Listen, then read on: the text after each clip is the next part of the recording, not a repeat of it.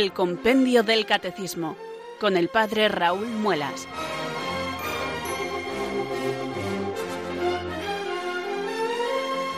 Muy buenas tardes queridos oyentes de Radio María, son las 4, las 3 en Canarias. Aquí comienza una nueva edición del Compendio del Catecismo.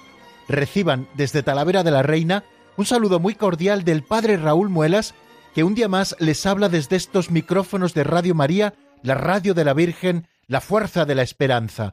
Sed todos bienvenidos.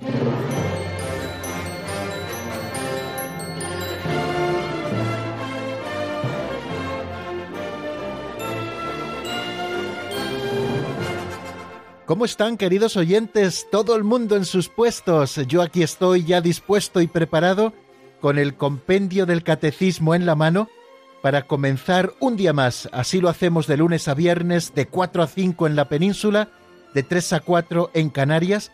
Eh, comenzar a abrir el compendio del catecismo para encontrar en él la doctrina católica.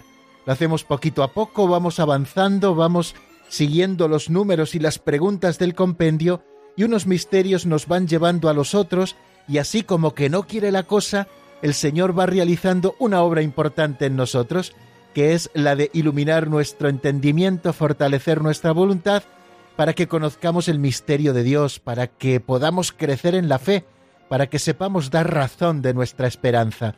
Este es nuestro propósito, máxime cuando estamos haciendo quizá uno de los cometidos más hermosos de los que nos propone el compendio del catecismo, que es el estudio de los misterios de la vida de Cristo para desde ellos acercarnos al misterio de Jesucristo, que es el Hijo de Dios encarnado y que ha venido para nuestra salvación.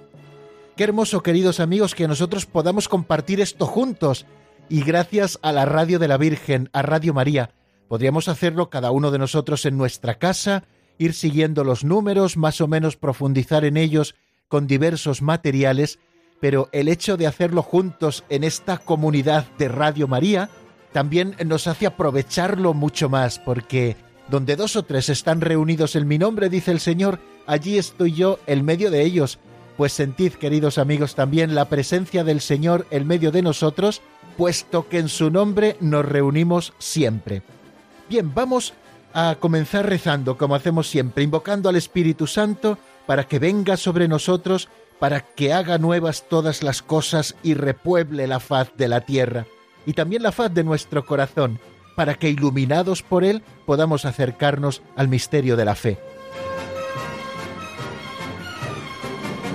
Ven Espíritu Santo, llena los corazones de tus fieles y enciende en ellos el fuego de tu amor. Envía Señor tu Espíritu que renueve la faz de la tierra. Oh Dios, que llenaste los corazones de tus fieles con la luz del Espíritu Santo, concédenos que guiados por el mismo Espíritu sintamos con rectitud y gocemos siempre de tu consuelo. Por Jesucristo nuestro Señor. Amén.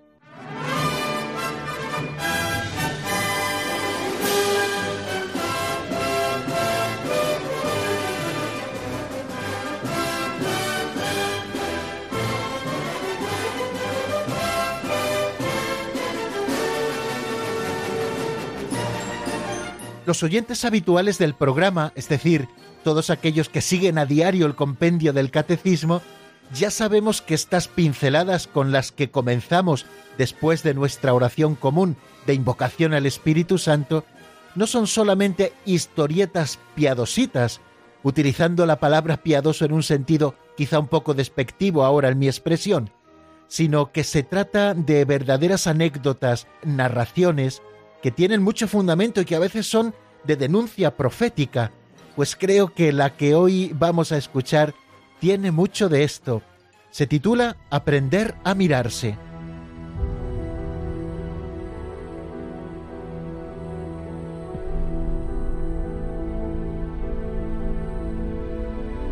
Aprender a mirarse. En una ocasión se autorizó a los muertos a volver y vivir una jornada entre los suyos. Pepita volvió a vivir el día que cumplió nueve años. Bajaba la escalera con un vestido precioso, esperando la sorpresa de su madre. Pero la madre estaba preparando la tarta y no tiene tiempo de mirarla. Mamá, mírame, Cumplo nueve años. La madre, sin mirarla, le dice que se siente y desayune. Llega el padre, preocupado con sus problemas, y no la mira. Tampoco el hermano, metido en sus asuntos. Entonces Pepita regresa llorando al mundo de los muertos. Los vivos están ciegos y pasan ante lo más hermoso sin mirarlo. El verdadero odio es el desinterés. Sí, el asesinato perfecto es el olvido. Tú no existes para mí.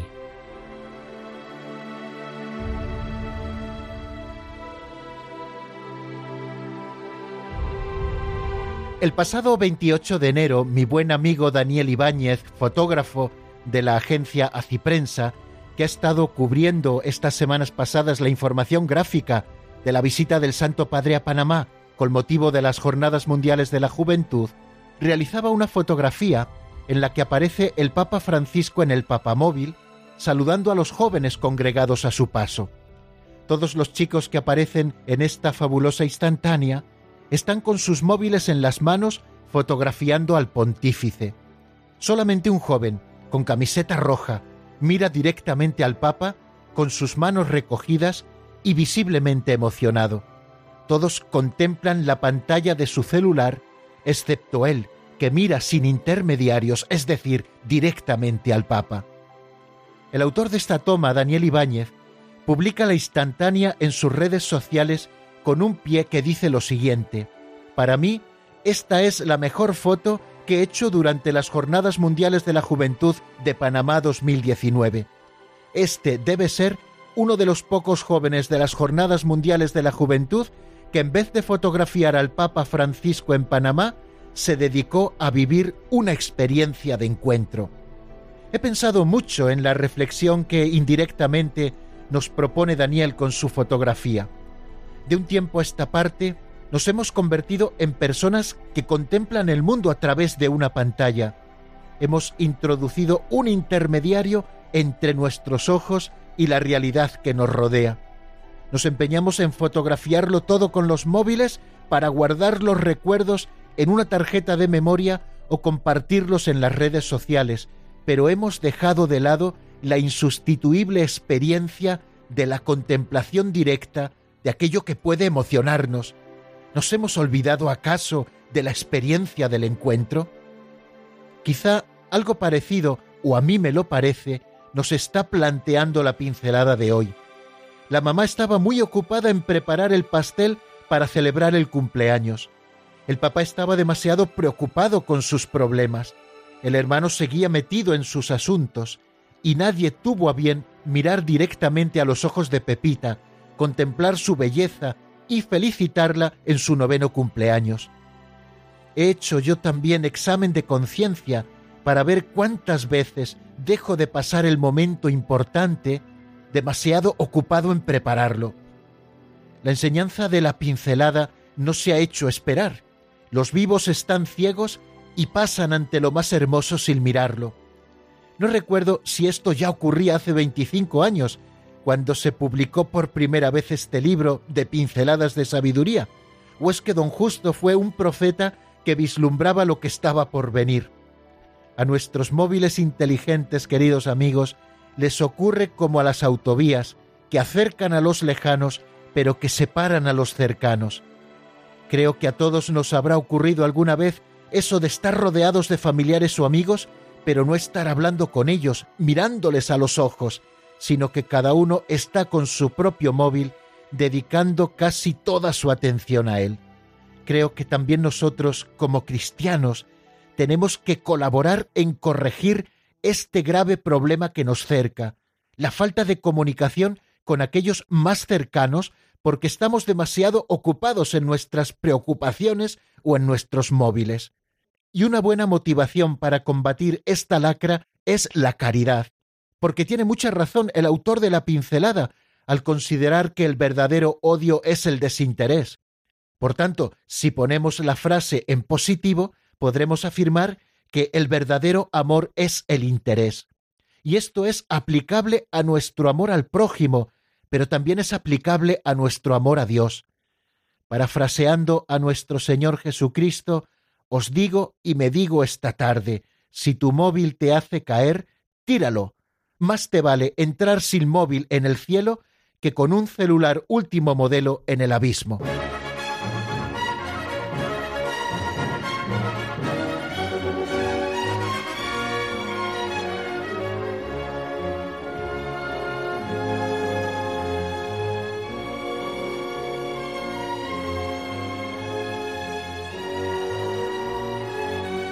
Y después de esta pincelada denuncia, queridos amigos, hoy la voy a bautizar así, y permítanme la confianza que lo haya dicho así con rotundidad, pero creo que nos estamos perdiendo cosas demasiado importantes por mirar tanto la pantalla de nuestros móviles, de nuestras televisiones, de nuestras tabletas, de nuestros ordenadores. Claro que tiene que haber tiempo para todo, y en la vida al final hay tiempo para todo, pero también hemos de saber jerarquizar, queridos amigos, qué es lo verdaderamente importante y qué otras cosas en nuestra vida son menos importantes y requieren o deberían requerir menos tiempo. Pero bueno, no sigo abundando en lo que estamos hablando o reflexionando a propósito de la pincelada de hoy, sino que vamos a abordar juntos el repaso de lo que vimos en nuestro último programa. Les recuerdo, ya lo hacía un poquito al principio en el saludo inicial, que estamos dedicados a contemplar eh, someramente, de una manera muy rápida, pero sí de contemplar o asomarnos a los principales misterios de la vida del Señor, porque todos esos misterios nos hacen contemplar el misterio de Cristo. Bueno, ayer estuvimos viendo el número 103 y el número 104, que nos acercan a los misterios del nacimiento, de la infancia y de la vida oculta de Jesús en Nazaret. El 103 se pregunta qué nos enseña el Evangelio sobre los misterios del nacimiento y de la infancia de Jesús, y a este propósito dice el compendio, en el nacimiento de Jesús, la gloria del cielo se manifiesta en la debilidad de un niño. La circuncisión es signo de su permanencia al pueblo hebreo y prefiguración de nuestro bautismo. La Epifanía es la manifestación del Rey Mesías de Israel a todos los pueblos. Durante la presentación en el templo en Simeón y Ana se encuentra toda la expectación de Israel que viene al encuentro de su Salvador la huida a Egipto y la matanza de los inocentes anuncian que toda la vida de Cristo estará bajo el signo de la persecución, y su retorno de Egipto recuerda el éxodo y presenta a Jesús como el nuevo Moisés, él es el verdadero y definitivo liberador. Si se dan cuenta, este número 103 está haciendo alusión a seis o cinco, depende cómo los contemos, seis o cinco misterios de la vida del Señor de los cuales estuvimos diciendo algunas cositas de cada uno de ellos. El primero es el del nacimiento de Jesús, que ya le vimos, contemplando que Jesús nació en la humildad de un establo, de una familia pobre, unos sencillos pastores fueron los primeros testigos del acontecimiento más grande que vieron los siglos, y en esta pobreza se manifiesta la gloria del cielo. Nos decía el compendio que la gloria del cielo se manifiesta en la debilidad de un niño, un niño que ya de por sí nace necesitado de todo, pero además también en un escenario de pobreza. Toda esta pobreza está manifestando la gloria de Dios. También nos está invitando Jesucristo con su nacimiento a hacernos niños ante Dios. Esta es la condición principal para entrar en el reino. Si no os hacéis como niños, no entraréis en el reino de los cielos. Tenemos que abajarnos, hacernos pequeños, nacer de Dios para hacernos hijos de Dios. El misterio de la Navidad se realiza en nosotros cuando Cristo toma forma en cada uno de nosotros. Navidad es el misterio de este admirable intercambio, de Dios que toma nuestra humilde condición para que nosotros hombres podamos también ser semejantes a Dios. Otro misterio al que hacíamos alusión es el de la circuncisión, signo de su pertenencia al pueblo hebreo y prefiguración de nuestro bautismo decíamos que para ser miembro del pueblo hebreo, del pueblo elegido, ya desde Abraham, en el capítulo 17 del libro del Génesis, encontrarán lo que ayer leímos, Dios ya mandó a Abraham como signo de esa alianza que hacía con él, de que todos los varones se circuncidaran ocho días después de nacer. Esto sería un signo de pertenencia al pueblo hebreo. Pues bien, Jesucristo también fue circuncidado a los ocho días de nacer, ya está también prefigurada en esa circuncisión, en esas primeras gotas de sangre derramadas por nosotros, la efusión de su sangre redentora en la cruz. Y también eh, la circuncisión es prefiguración de nuestro bautismo, igual que se comenzaba a pertenecer al pueblo de la antigua alianza a través de la circuncisión, a través del bautismo nosotros comenzamos a ser miembros del pueblo de la nueva y definitiva alianza. Hablábamos también de la Epifanía, como la manifestación del Rey Mesías de Israel a todos los pueblos. El Señor, que preparó por siglos entero a la humanidad para la venida de su Hijo, llega un momento en que en ese pueblo que Él se ha preparado, llegada la plenitud de los tiempos, nace en un humilde portal de Belén. Se manifiesta primero a Israel y después se manifiesta a todos los pueblos representados en ese misterio de la Epifanía, en los magos de Oriente que vienen siguiendo la estrella y que cuando descubren a Jesucristo niño ven en él la gloria de Dios y se postran a adorarle y le ofrecen sus dones. También hablamos del misterio de la presentación de Jesús en el templo, como está poniendo de manifiesto este misterio que Jesucristo es el Hijo unigénito del Padre, que pertenece por completo al Padre, y que es el primogénito luego de muchos hermanos, que unidos a Él en su muerte y su resurrección, hemos sido hechos también hijos de Dios, pero Él es hijo de Dios de una manera totalmente diferente. Y veíamos también cómo ya se prefiguraba en esa presentación en el templo el misterio de la cruz, y a ti una espada te traspasará el alma, o Jesucristo será signo de contradicción, palabras que Simeón dice a la Virgen María y dice también al niño Jesús. Es el misterio de la presentación en el templo, y en esos ancianos Simeón y Ana se concentra o está representada toda esa expectación del mundo y especialmente de Israel que viene al encuentro del Salvador. Y también nos deteníamos en ese otro momento de la huida a Egipto, la matanza de los inocentes y la vuelta también del país de Egipto para establecerse la Sagrada Familia en Nazaret. La huida a Egipto y la matanza de los inocentes manifiestan la oposición de las tinieblas a la luz. Vino a los suyos, nos dice San Juan en el prólogo de su Evangelio, y los suyos no le recibieron. Toda la vida de Cristo estará marcada bajo el signo de la persecución, algo que también acompañará, así nos lo dijo el Señor, a la vida de todos aquellos cristianos que quieren permanecer fieles al Señor. Y la vuelta de Egipto recuerda el Éxodo, cuando el Señor libera a su pueblo y lo conduce por el desierto a través de Moisés, que como jefe del pueblo va guiando a Israel por el desierto. En ese regreso de la Sagrada Familia de Egipto, también el Evangelio presenta a Jesús como el nuevo Moisés, como el liberador definitivo. Y también ayer nos acercábamos al número 104, que nos enseña la vida oculta de Jesús en Nazaret, durante la vida oculta de Nazaret, nos dice el compendio, Jesús permanece en el silencio de una existencia ordinaria. Nos permite así entrar en comunión con Él en la santidad de una vida cotidiana hecha de oración, de sencillez, trabajo y amor familiar. La sumisión a María y a José, su padre legal, es imagen de la obediencia filial de Jesús al Padre. María y José, con su fe, acogen el misterio de Jesús, aunque no siempre lo comprendan. Una primera afirmación que encontrábamos en ese número 104, que Jesús vivió una vida oculta, sencilla, ordinaria, cotidiana, como nos toca vivir a cada uno de nosotros, sin grandes cosas extraordinarias. Una vida cotidiana sin aparente importancia, una vida de trabajos manuales, una vida religiosa también judía en el caso de Jesús, sometida a la ley de Dios, una vida en la comunidad. Bien, pues de todo este periodo se nos dice que Jesús estaba sometido a sus padres y que progresaba en sabiduría, en estatura y en gracia ante Dios y ante los hombres. Con la sumisión a su padre y a su madre, Jesús cumple perfectamente el cuarto mandamiento de la ley de Dios. Y esto también está siendo una imagen temporal de esa obediencia filial que Jesucristo siempre tiene a su Padre Celestial. Esta sumisión cotidiana anuncia y anticipa ya lo que Jesucristo afirma en Getsemaní en el primer jueves santo de la historia, no se haga mi voluntad sino la tuya. La obediencia cotidiana de Jesús inaugura ya la obra de la restauración de lo que la desobediencia de Adán había destruido, nos dice el Catecismo Mayor de la Iglesia.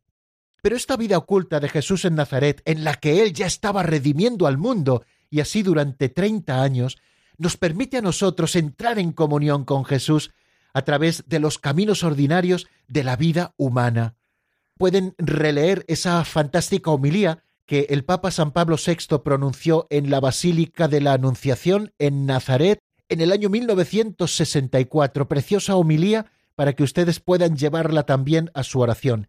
Y en el último párrafo hemos escuchado que María y José con su fe acogen el misterio de Jesús, aunque no siempre lo comprendan. Nos está haciendo una velada alusión este último momento del número 104 a ese pasaje del Evangelio, lo encuentran en San Lucas en el capítulo 3, en que se interrumpe el silencio de la vida oculta en Nazaret a los doce años para subir al templo.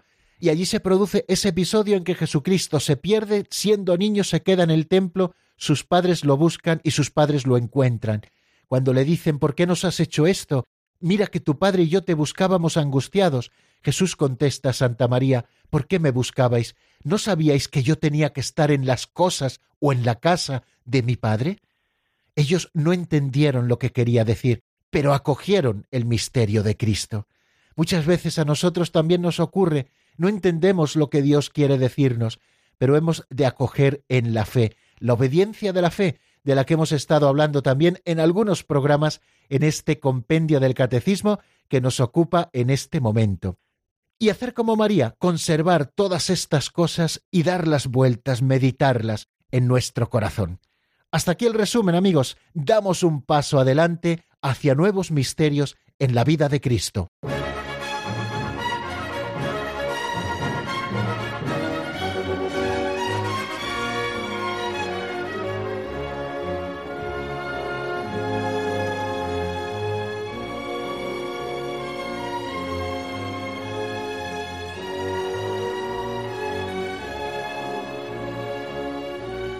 Dos nuevos misterios pretendemos presentar hoy. Lo vamos a hacer de una manera rápida. Ya les digo que a cada uno de estos misterios podríamos dedicarle una o dos catequesis, pero por aquello de no detenernos demasiado y no ser demasiado pesados, sino dar pistas para que luego ustedes puedan profundizar según las capacidades que el Señor les dé o según el tiempo del que dispongan, nosotros vamos a pasar un poquito más rápido sobre ellos, pero diciendo, claro que sí, las cosas fundamentales y dejando que nuestro corazón se esponje en ellos. En el número 105 veremos el misterio del bautismo del Señor, ese bautismo de conversión para el perdón de los pecados que Cristo recibe, y en el número 106 nos asomaremos al misterio de las tentaciones de Jesús en el desierto. Nos situamos, por tanto, con estos dos números al comienzo de la vida pública de Jesús. Se inaugura su ministerio con el bautismo e inmediatamente fue empujado al desierto para ser tentado. Vamos a escuchar lo que nos dice el 105 en la voz de Marta Jara.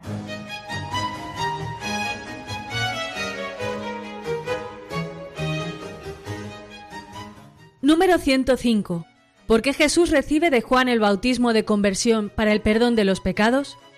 Jesús recibe de Juan el bautismo de conversión para inaugurar su vida pública y anticipar el bautismo de su muerte, y aunque no había en él pecado alguno, Jesús, el Cordero de Dios que quita el pecado del mundo, acepta ser contado entre los pecadores.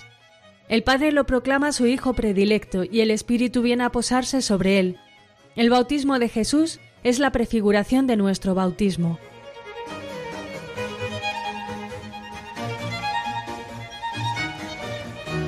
Bien, acabamos de escuchar lo que nos dice el compendio de una manera muy clara. Jesús recibe de Juan el bautismo de conversión para inaugurar su vida pública y para anticipar el bautismo de su muerte. Nos da las dos razones por las que Cristo recibe de Juan el Bautista ese bautismo de conversión. En primer lugar, para inaugurar su vida pública. El Señor comienza su vida pública de esta manera concreta y para anticipar también el bautismo de su muerte y aunque no había en él pecado alguno, continúa diciendo el compendio, Jesús, el Cordero de Dios que quita el pecado del mundo, acepta ser contado entre los pecadores. El Padre lo proclama su Hijo predilecto, y el Espíritu viene a posarse sobre él. El bautismo de Jesús es la prefiguración de nuestro bautismo. Creo, queridos amigos, que no haríamos bien nuestra catequesis si no leyéramos el texto de alguno de los sinópticos a propósito del bautismo de Jesús. Ya les digo que no es lo mismo escuchar el texto de la palabra de Dios que glosarlo con nuestras palabras.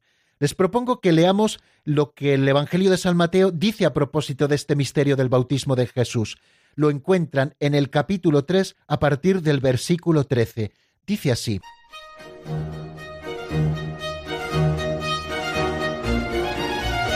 Por entonces viene Jesús desde Galilea al Jordán y se presenta a Juan para que lo bautice.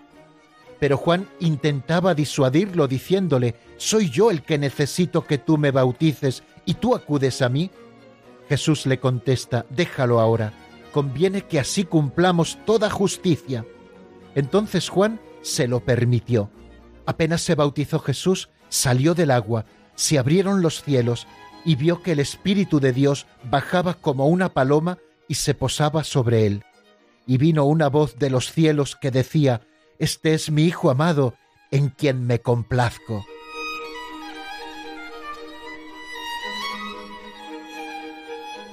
El comienzo de la vida pública de Jesús es su bautismo por Juan en el Jordán. Juan realizaba su ministerio proclamando un bautismo de conversión para el perdón de los pecados, y a él acudían de todos los lugares de la Tierra Santa, acudía una multitud de pecadores para que Juan los bautizase. Leyendo un poco los distintos evangelios, nos dice que acudían publicanos, soldados, fariseos, saduceos, prostitutas, que querían ser bautizados por Juan porque reconocían su pecado y querían purificarse con ese bautismo de conversión porque estaba cerca el reino de Dios. Entonces, en este ámbito aparece Jesús y se presenta Juan para que él lo bautice. Como hemos escuchado en este texto del Evangelio de San Mateo, Juan titubea en el principio, pero si soy yo el que tiene que ser bautizado por ti, y Jesús les dice esas palabras fantásticas, conviene que cumplamos así toda justicia. Ese tener que ese convenir algo, quiere decir que Jesucristo no está improvisando, sino que esto estaba en el plan del Padre Eterno, que viene a hacer justos a los hombres y que Jesús asume con obediencia absoluta. Un primer ejemplo que Jesucristo nos da en este pasaje es de una humildad total. Nuevamente aparece marcado ese camino de la kenosis, del abajamiento, ¿no? Jesucristo baja como si fuera un pecador más. Qué bonita lección para nosotros, yo hablo al menos por mí, queridos amigos, que tantas veces somos figurones. No se confunda usted conmigo, decimos a veces, de una manera como muy solemne. No queremos que nos traten de una manera ordinaria, sino que muchas veces deseamos que tengan extraordinarios con nosotros, y Jesús nos enseña el camino de la humildad. Fue contado entre los pecadores, nos dice el profeta Isaías en uno de los cánticos del siervo, el que aparece en el capítulo 53 por si ustedes quieren leerlo. Jesucristo fue contado como un pecador más. Aquellos que estuvieran viendo quién bajaba al Jordán a ser bautizado, y supongo que también los cotillas de la época irían allí para luego poder cotillear de los que iban, cuando vieran bajar a Cristo dirían, mira, un pecador más, ¿qué habrá hecho éste? Pues no había hecho nada, era el Cordero Inmaculado, inocente, que quita el pecado del mundo, y que baja al Jordán para cargar sobre sí el pecado de la humanidad. Es ese Cordero sobre el que se impone las manos para que reciba en sí todos los pecados del pueblo. Está prefigurado, por lo tanto, en el bautismo en el Jordán, ese bautismo de la cruz, el bautismo de sangre de la cruz, que Jesucristo viene a cumplir para la redención del mundo y para vencer al pecado que atenazaba y esclavizaba a la humanidad. Y en este bautismo en el Jordán Jesús es presentado en primer lugar como el Hijo de Dios y en segundo lugar como el Mesías ungido. Es el Padre el que da testimonio y dice, Este es mi Hijo amado, en quien tengo todas mis complacencias. El Padre da testimonio de que Jesucristo es el Hijo de Dios. Está revelado el misterio de Cristo en este misterio de su vida. Y el Espíritu Santo desciende sobre él en forma de paloma ungiéndolo esa plenitud del Espíritu Santo que Jesucristo tenía desde el mismo momento de su concepción en el vientre de su madre, la Santísima Virgen María, se pone de manifiesto de esa manera en forma de unción en el bautismo de Jesús, manifestando que Jesucristo es el Mesías esperado que viene a quitar, a liberar al hombre del pecado. Y también, a propósito del bautismo de Jesús, podemos decir que es prefiguración de nuestro bautismo en este bautismo está prefigurado el nuestro. Cuando Cristo bajó a las aguas, éstas recibieron el poder de santificar. Cada uno de nosotros, los cristianos, por el bautismo, nos asimilamos sacramentalmente a Jesús, que anticipa en su bautismo su muerte y su resurrección. Debe entrar en este misterio de rebajamiento humilde y de arrepentimiento, descender al agua con Jesús para subir con él, renacer del agua y del Espíritu, para convertirse en el Hijo, en Hijo amado del Padre también nosotros, y vivir una vida nueva. He querido leer este texto del Catecismo Mayor de la Iglesia porque creo que compendia muy bien lo que queremos decir. San Gregorio Nacianceno lo decía con estas palabras Enterrémonos con Cristo por el bautismo, para resucitar con Él, ascendamos con Él para ser glorificados con Él. Y San Hilario de Poitiers, también en una frase que recoge el Catecismo Mayor, nos dice que todo lo que aconteció en Cristo nos enseña que después del baño de agua el Espíritu Santo desciende sobre nosotros desde lo alto del cielo, y que, adoptados por la voz del Padre, llegamos a ser hijos de Dios. Bien, pues vamos a detenernos después de haber marcado un poquito las ideas fundamentales de este número del Catecismo, el 105, que nos ocupa en este momento. ¿Por qué Jesús recibe de Juan el bautismo de conversión para el perdón de los pecados? Vamos a releerlo si quieren cada uno de ustedes desde sus sitios, vamos a repensar lo que hemos dicho y les propongo para ello un precioso tema de Beto Ortiz titulado Me has seducido. Está sacado del álbum La Anunciación. Enseguida estamos nuevamente juntos.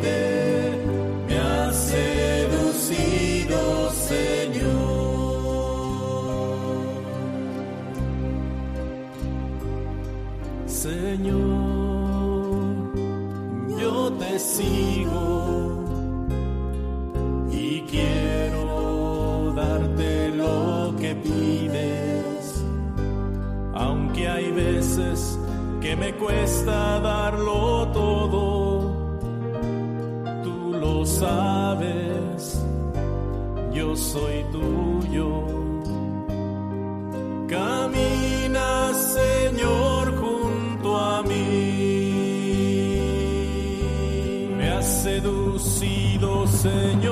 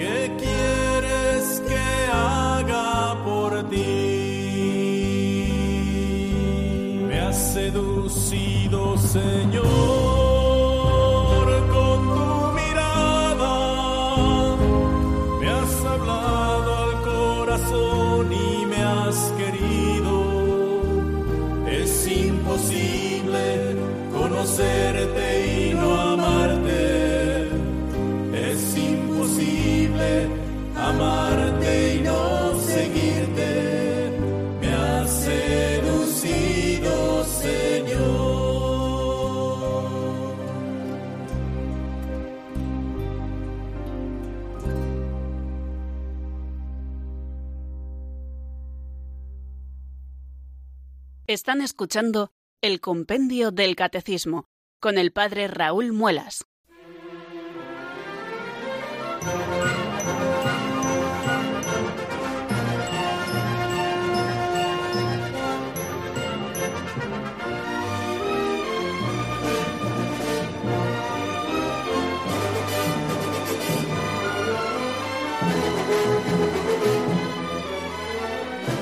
Continuamos, queridos amigos, en el compendio del Catecismo. Soy el Padre Raúl Muelas y estamos en la sintonía de Radio María, tu radio amiga, la radio de la Virgen, la fuerza de la esperanza. Estamos dedicados a estudiar el número 105, lo hemos hecho antes de la canción y ahora vamos a asomarnos juntos al 106, que nos revelan las tentaciones de Jesús en el desierto.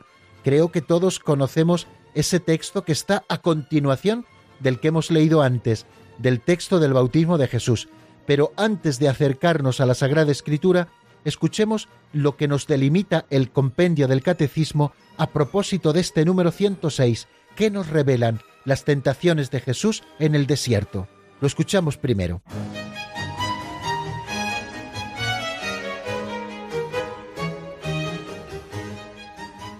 Número 106. ¿Qué nos revelan las tentaciones de Jesús en el desierto? Las tentaciones de Jesús en el desierto recapitulan la de Adán en el paraíso y las de Israel en el desierto.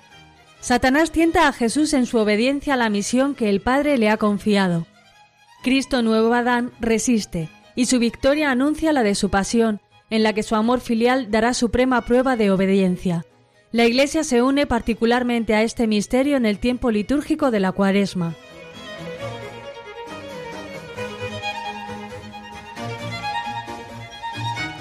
Como es nuestra costumbre en casi todos los números después de escucharlo en la voz de Marta, yo mismo lo repito para que vaya calando en nosotros el contenido de este número 106. Las tentaciones de Jesús en el desierto recapitulan la de Adán en el paraíso y las de Israel en el desierto. Cristo fue tentado como lo fue tentado antes Adán y como lo fue también Israel en el desierto, y como fueron tentados tantos hombres hasta Cristo, y como somos tentados tantos hombres después de Cristo. En esas tentaciones de Jesús en el desierto están presentadas de alguna manera paradigmática todas las tentaciones posibles. Las tentaciones que hicieron caer al hombre viejo, al primer Adán, son vencidas por el nuevo Adán, como se apunta también en este número. Satanás tienta a Jesús en su obediencia a la misión que el Padre le ha confiado, es lo que pretende y lo que hace siempre el demonio, intentar apartarnos de la misión que el Padre nos encomienda y de esa vocación preciosa de brillar como hijos de Dios por toda la eternidad y ser felices con Él en la gloria, viviéndolo ya aquí abajo, santificándonos con el amor a Dios y el amor al prójimo. Cristo nuevo Adán, dice el compendio, resiste y su victoria anuncia la de su pasión, en la que su amor filial dará suprema prueba de obediencia.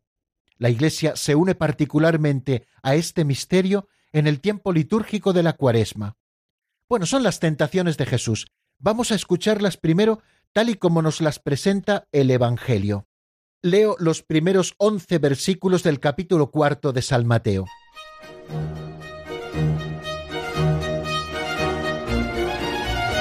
Entonces Jesús fue llevado al desierto por el Espíritu para ser tentado por el diablo y después de ayunar cuarenta días con sus cuarenta noches, al fin sintió hambre. El tentador se le acercó y le dijo, Si eres hijo de Dios, di que estas piedras se conviertan en panes. Pero él le contestó, Está escrito, no sólo de pan vive el hombre, sino de toda palabra que sale de la boca de Dios. Entonces el diablo lo llevó a la ciudad santa, lo puso en el alero del templo y le dijo, si eres hijo de Dios, tírate abajo, porque está escrito, ha dado órdenes a sus ángeles acerca de ti y te sostendrán en sus manos para que tu pie no tropiece con las piedras. Jesús le dijo, también está escrito, no tentarás al Señor tu Dios. De nuevo el diablo lo llevó a un monte altísimo y le mostró los reinos del mundo y su gloria, y le dijo, todo esto te daré si te postras y me adoras. Entonces le dijo Jesús, vete, Satanás, porque está escrito, al Señor tu Dios adorarás y a Él solo darás culto. Entonces lo dejó el diablo, y he aquí que se acercaron los ángeles y lo servían.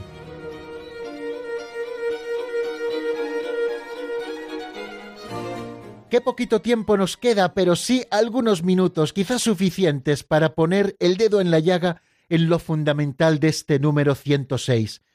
Los evangelios nos hablan de este tiempo de soledad de Jesús en el desierto y que sucede inmediatamente después del bautismo.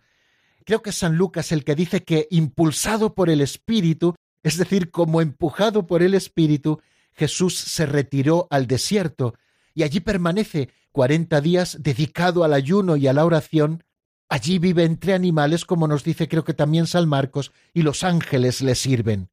Y al final de este tiempo, un tiempo de penitencia, Satanás le tienta tres veces tratando de poner a prueba esa actitud filial obediente de Jesús al Padre. Él ha venido para cumplir la misión del Padre y como el Padre desea que sea cumplida, y el diablo trata de apartar a Jesús de esa misión. Jesús rechaza, como hemos visto, estos ataques que de alguna manera son paradigmáticos, es decir, que resumen en sí todas las tentaciones tanto de Adán, como nos dice el catecismo, el compendio del catecismo en el paraíso, como también las de Israel en el desierto. Y vemos que después de rechazar con prontitud y firmeza las embestidas, los ataques, las tentaciones del enemigo, dice que el diablo se aleja de él hasta otro tiempo oportuno.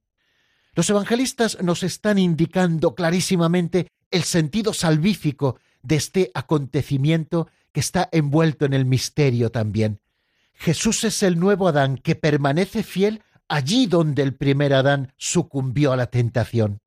Jesús cumplió perfectamente la vocación de Israel, de ser siempre fiel a Dios y estar atento y pronto a la voz de su palabra, al contrario de lo que hicieron a veces los israelitas, que anteriormente en el desierto provocaron a Dios durante cuarenta años por el desierto. Cristo se revela como el siervo de Dios totalmente obediente a la voluntad divina. Y se manifiesta ya clarísimamente en estos pasajes de las tentaciones de Jesús en el desierto que Jesús es el vencedor del diablo. Él ha atado, como nos dijo eh, alguna vez en el Evangelio, a propósito de que le acusaban de que tenía el espíritu del príncipe de los demonios, Jesús es el que ha atado al hombre fuerte para despojarle de lo que se había apropiado y que no le pertenecía. El demonio como hombre fuerte se había apropiado de la humanidad y Jesús es el que lo vence, el que ata a ese hombre fuerte para despojarlo de lo que él se había apropiado. La victoria de Jesús en el desierto sobre el tentador es ya un anticipo de la victoria de la pasión, suprema obediencia de su amor filial al Padre.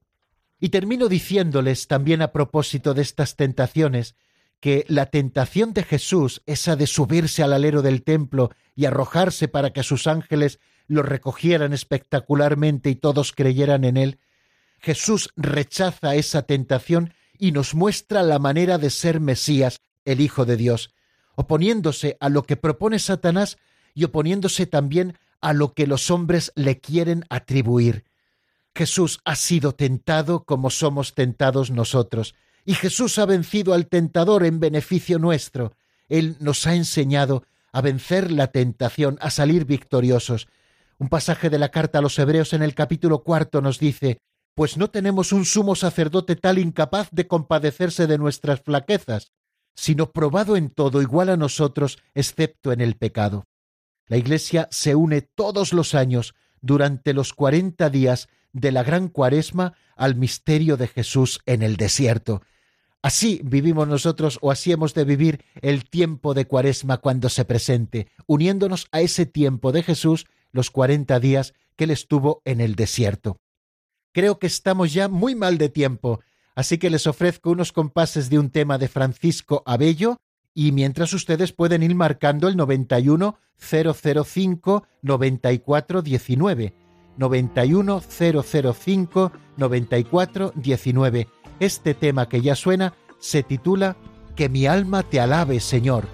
Enseguida estamos nuevamente juntos atendiendo a sus llamadas. Que mi alma alabe al Señor y proclame todas sus maravillas. En ti me gozaré y me regocijaré y cantaré tu nombre, oh Señor cantaré tu nombre, oh Señor.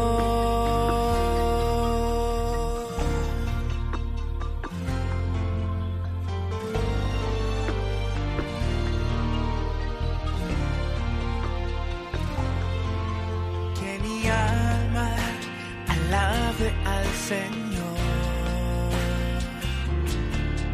y proclame sus maravillas. En ti me gozaré y me regocijaré y cantaré tu nombre, oh Señor. Y cantaré tu nombre, oh Señor. Yo cantaré y anunciaré su santo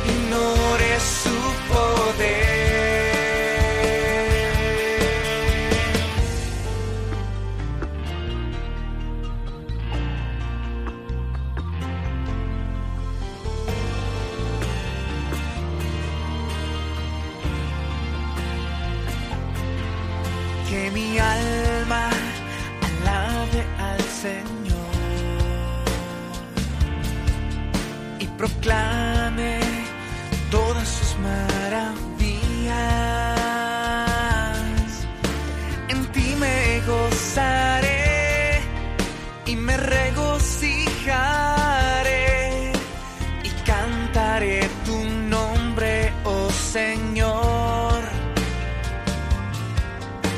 y cantaré tu nombre, oh Señor. Yo cantaré a mi Señor y anunciaré su santo nombre. Están escuchando el Compendio del Catecismo con el Padre Raúl Muelas.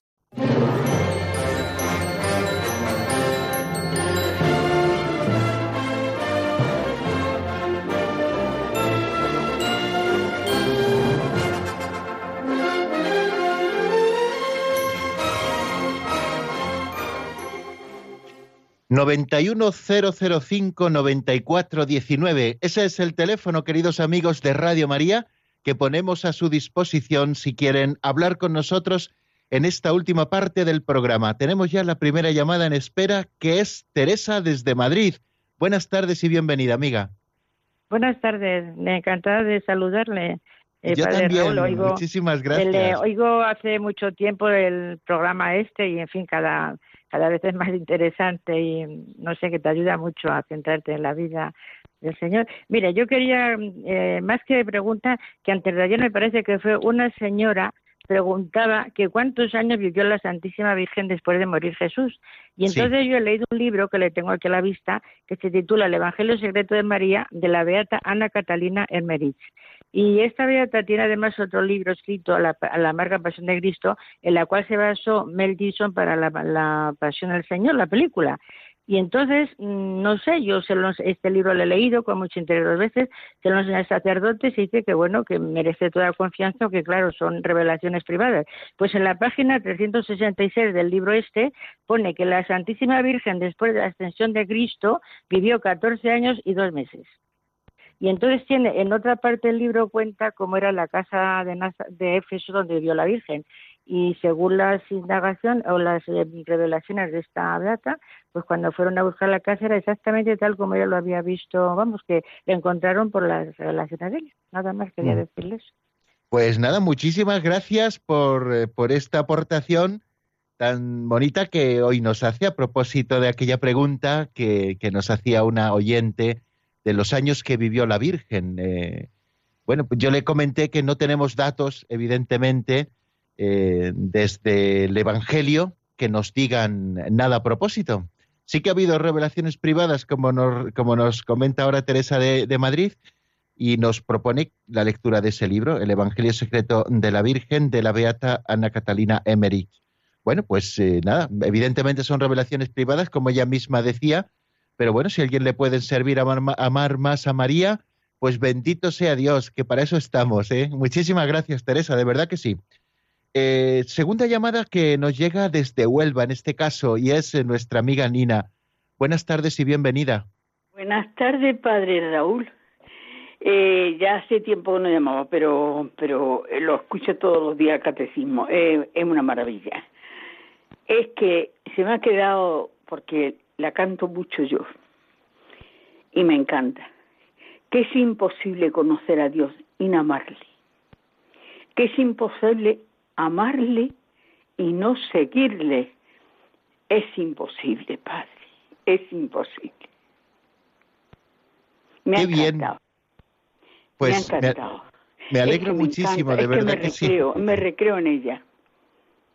Porque cuántas personas no le conocen y por eso no le aman. Pero si amaran a Dios, si le conocieran, imposible no seguirle. Es imposible. Totalmente imposible. Nada más, Padre. Muchísimas gracias, Nina, por esta aportación a propósito de uno de los temas que hoy escuchábamos en nuestro programa. Ya saben que también la música forma parte del programa. Era aquel tema de Me has seducido, Señor, una versión de Beto Ortiz, del álbum La Anunciación, pues nos encantamos de que también la música llegue al corazón y nos ayude a amar más al Señor. Mm, tenemos una tercera llamada, Fuensanta, desde Ávila. Buenas tardes, bienvenida. Eh, buenas tardes, Padre Raúl, y muchas gracias. Sigo este programa todos los días porque me gusta mucho y me ayuda mucho. Pues mire, eh, hace pocos días ha sido Santa, queda claro.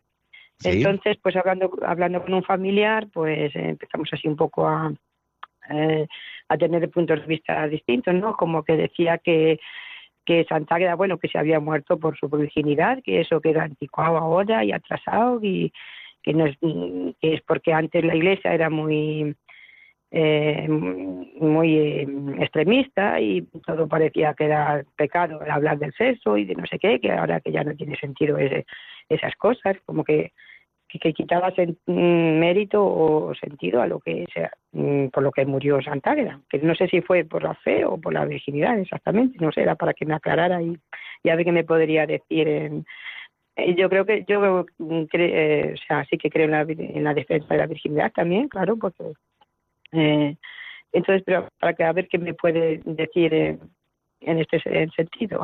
Muy bien, pues nada, agradecido, fue en Santa, nos queda medio minuto solamente. Bueno, no conozco mucho la vida de Santa Águeda, Santa Águeda de Catania, que eh, vivió en, el siglo III, muere en las persecuciones del siglo III, y que fue coronada con esa doble corona de la virginidad y del martirio, y forma parte de ese ramillete hermosísimo de la Iglesia romana que venera con auténtica devoción de jovencitas que habían consagrado su virginidad al Señor y que murieron mártires por dar testimonio de la fe. Dar testimonio de la fe no solo es negar alguna de las verdades concretas, sino también dar testimonio de una vivencia cristiana acorde a la moral católica, ¿no? Y, este ramillete de vírgenes como Santa Águeda, Santa Lucía, Santa Cecilia, Santa Inés, Santa Anastasia, eh, ellas eh, tuvieron esa doble corona, la de la virginidad y la del martirio, y por eso la Iglesia las venera. Eh, y fijaros que no solamente las venera porque vivieron la castidad, una virtud, que a esa la tenemos que vivir todos, ¿eh?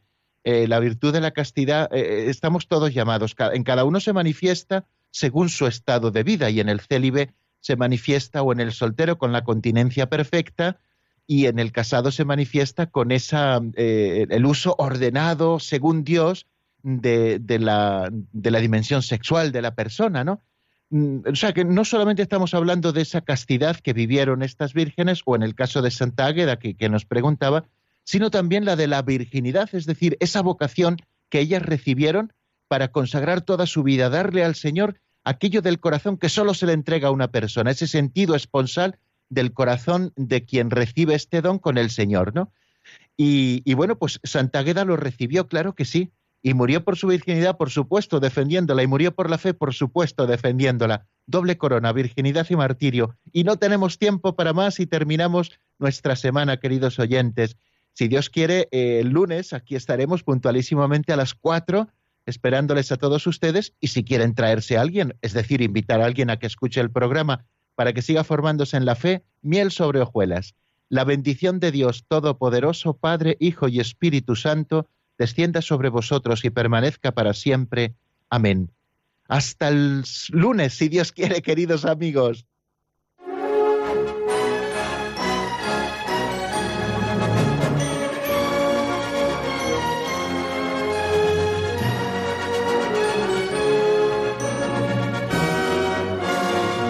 El Compendio del Catecismo con el Padre Raúl Muelas.